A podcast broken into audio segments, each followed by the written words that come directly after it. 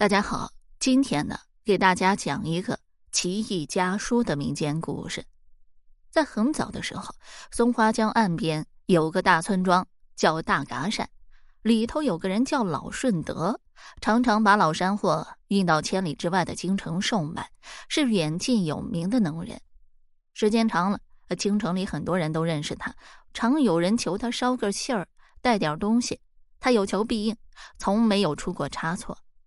这天，在京城，这老顺德把老山货全部都出手了，正准备打道回府。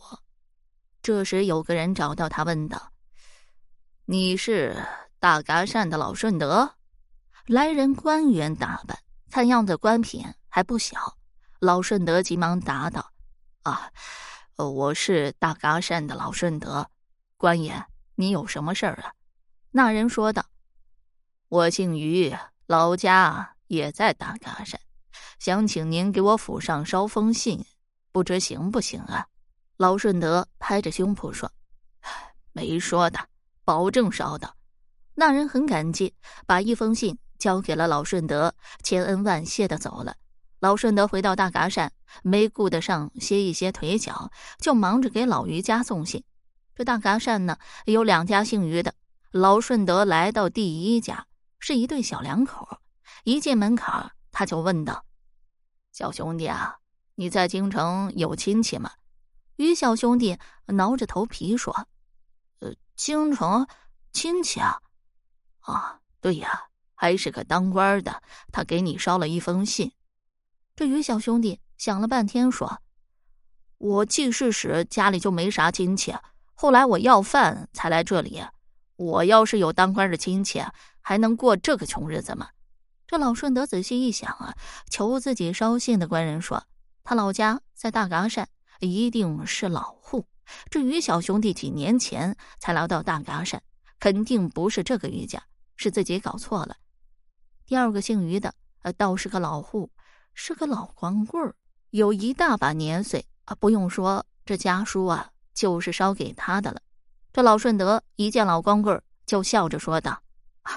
哎，恭喜恭喜啊！你在京城的亲戚啊，给你捎信来了。说着，这老顺德把一封信交给了他。老光棍接过了信，满脸狐疑，怔愣了半天，说道：“你搞错了，我在京城没亲戚啊！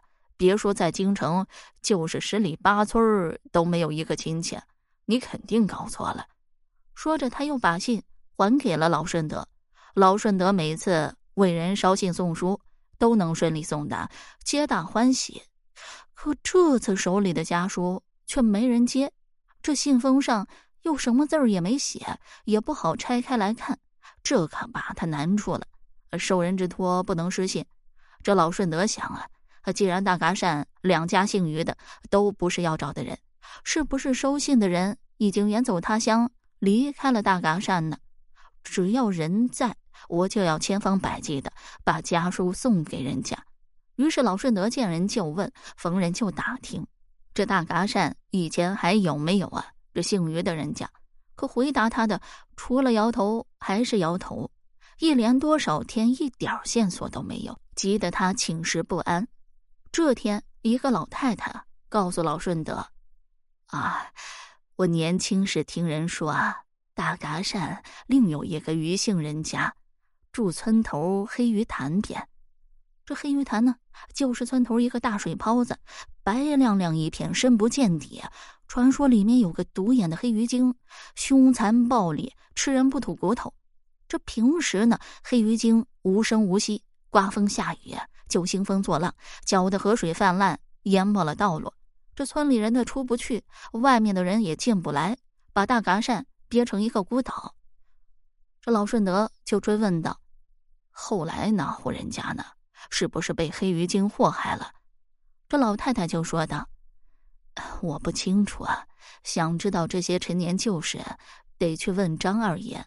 他岁数大，知道的事儿多。这张二爷已经有百岁高寿，大嘎善的掌故啊，都在他心里。现在住在山里，看老山庙，很少回大嘎山。为了完成别人托付之事，这老顺德就决定。”找这个张二爷问个究竟。第二天，他就带着那封信出了家门，怕把信弄丢了，他把信塞进了宽大的烟盒包里。去老山庙必经黑鱼潭，那是一条杂草丛生、蜿蜒坎坷的小道，幽深难行。这黑鱼潭边长满了黑黢黢的榆树，阴森一片。这老顺德走到这里啊，心中不由得有些慌乱了，脚下不知被什么绊了一下，扑通一声，跌倒在了水边。他的心里啊，更是打起了鼓，一翻身爬了起来，头也不回的向前跑去。这老顺德翻山越岭，不知道过了多久啊，才来到老山庙，见到张二爷，说明了来意。这张二爷捻着飘然的胡须说：“实在找不到人啊，把信。”拆开看看，就什么都知道了。你要是担心，我愿意在中间做个证人。老顺德心想，只能这样了，就把手啊伸进怀里掏信。没想到怀里空空的，烟盒包和信都不见了。这烟盒包丢了倒无关紧要，把人家的家书弄丢了，可了不得了。这老顺德急得嗓子都冒了烟儿。这张二爷安慰他。不要着急，陪他沿来时的路往回寻，一直找到黑鱼潭老榆树底下，在他摔倒的地方，这烟盒包完好无损的放在那里，可这里头的信却不见了。劳顺德拿着烟盒包说不出话来：“，这、这、这信明明就放放在这烟盒包里啊，怎么就没了？见鬼了！”这张二爷站在老榆树底下。面对着黑鱼潭，神色凝重，他说道：“你已经把家书送到了。”老顺德大惑不解：“呃，这信明明丢了，怎么能说送到了？”这张二爷说：“给你讲个故事吧。”说起这黑鱼潭，比大嘎善的岁数还要大，在很早以前呢，每当下雨涨水。道路上都会浮现出一座独木桥，大嘎山里的人走独木桥可以出去，外面的人走独木桥也可以进来。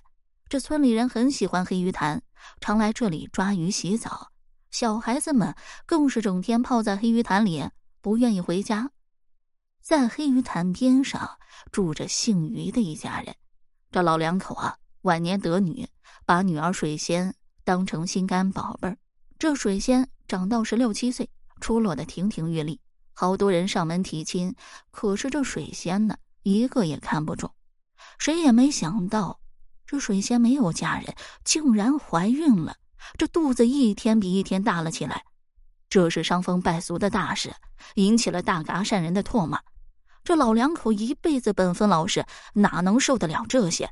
逼水仙说出奸夫是谁，水仙就是不说。不久。这余家人去屋空，远走他乡。老顺德插嘴道：“就算余家搬走了，也不能说把信送到了。这种骗人的事儿，我干不出来。”张二爷就说道：“那封家书啊，根本就不是写给老余家的。”老顺德更糊涂了。张二爷接着讲他的故事：从那以后，每到夜深人静。